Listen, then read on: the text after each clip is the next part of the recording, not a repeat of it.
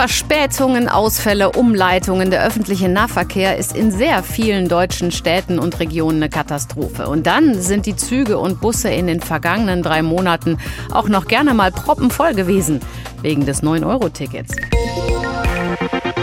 In dieser Hinsicht wohl irgendwie auch ein Riesenerfolg, weil es eben gezeigt hat, dass die Menschen alles Mögliche in Kauf nehmen, wenn der Preis stimmt. Das berühmte Preis-Leistungs-Verhältnis hat hier also offenbar gestimmt, trotz zum Teil schlechter Leistung von Bahn- und Nahverkehrsbetrieben. Deswegen wird von vielen Seiten und auch von vielen Parteien ein Nachfolgemodell fürs 9-Euro-Ticket gefordert. Gleichzeitig steigen aber die Energiepreise, weshalb die Nahverkehrsgesellschaften eigentlich die Ticketpreise drastisch erhöhen müssten, um nicht pleite zu gehen. Ein Dilemma, über das heute die Verkehrsminister und Ministerinnen von Bund und Ländern auf einer Sondersitzung beraten haben. Für Hessen mit dabei Verkehrsminister Tarek Al-Wazir von den Grünen. Mit ihm habe ich heute kurz vor der Sendung gesprochen. Sie und die übrigen Verkehrsminister der Länder haben jetzt den Bund aufgefordert, zeitnah einen tragfähigen und nachhaltigen Vorschlag vorzulegen für Nachfolgeregelungen des 9-Euro-Tickets. Damit haben sie die Arbeit schön wegdelegiert an den Bund. Obendrein ist zeitnah sehr unkonkret. Man könnte den Eindruck haben, Sie wollen gar keinen Nachfolger fürs 9-Euro-Ticket. Nein, im Gegenteil. Wir wollen ja ausdrücklich, dass es ein Nachfolgeangebot gibt. Und wir haben ja, als der Bund in der Nacht irgendwann diese Idee hatte, das in Rekordzeit auch umgesetzt, äh, das 9-Euro-Ticket. Und das ist ja auch sehr gut angekommen bei den Menschen. Gleichzeitig ist natürlich auch klar, wir sind in der Lage, wo wir einerseits steigende Kosten haben. Gerade die Energiekosten sind im Bereich von Bussen und Bahnen wirklich exorbitant gestiegen. Das heißt, wir haben jetzt schon Probleme, das bestehende Angebot zu finanzieren. Wir müssen es ausweiten. Wir wollen ja, dass mehr Menschen das nutzen. Und wir brauchen am Ende eine Lösung, die sagt, dass wir das bestehende Angebot finanzieren können, dass wir das ausweiten können, weil das schönste Ticket nützt natürlich nichts, wenn am Ende keine Busse und Bahnen mehr fahren. Und solange Christian Lindner sagt, dass er weder für das eine noch für das andere auch nur einen Euro gibt, solange können wir keine Lösung hinkriegen. Sie schlagen jetzt, um dieses Dilemma zu lösen, ja unter anderem ein deutschlandweites 69-Euro-Ticket vor. Aber einfach nur einen Preis zu nennen, ist ja noch kein Konzept. Wie sieht denn Ihr Konzept aus dafür, dass die 69 Euro dann auch mit der Leistung übereinstimmen, also Busse und Bahnen pünktlich kommen und nicht proppevoll sind?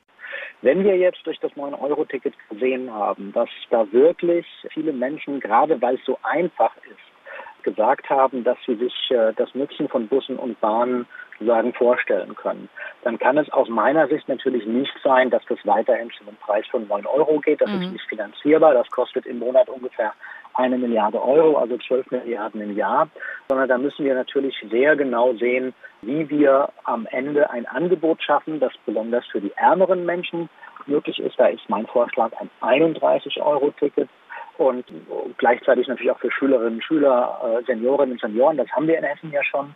Und äh, dann ein 69-Euro-Ticket für die anderen. Da sagt der Verband der Verkehrsunternehmen, das kostet knapp zwei Milliarden Euro im Jahr. Das ist aus meiner Sicht äh, eine Summe, mit der man umgehen können muss, gerade wenn der Bund über Entlastungspakete äh, nachdenkt äh, angesichts der Energiekostenpreisexplosion. Und das wäre aus meiner Sicht Aufgabe des Bundes, dieses zu finanzieren. Und das Zweite ist das Angebot. Und das ist eigentlich wichtiger fast noch, weil ohne das Angebot nützt ja das schönste Ticket nichts. Und da ist mein Vorschlag gewesen, auch in Richtung Bund, dass für jeden Euro zur Verbesserung des Angebots, zur Erhöhung der Regionalisierungsmittel des Bundes die Länder jeweils einen Euro drauflegen. Hessen wäre bereit dazu, aber solange der Bund weder für das eine noch für das andere Geld gibt, muss man einfach sagen, kann das nicht funktionieren. Deswegen hoffe ich, dass auch die öffentliche Diskussion, dass der Beschluss der Verkehrsministerkonferenz jetzt dazu beiträgt, dass der Bund und sich in dem Fall vor allem Christian Lindner bewegt. Wenn Sie als Hessen jeweils noch mal einen Euro drauflegen, dann kann das zum einen schnell teurer werden. Die Frage wäre dann, wo wollen Sie das einsparen? Und zum anderen, Sie sprechen von einer Ausweitung des Angebots. Ich nehme an, das beinhaltet dann für Sie auch den Ausbau der Strecken, denn gerade die ländlichen Gebiete sind das Problem. Nur das kann ja noch zig Jahre dauern.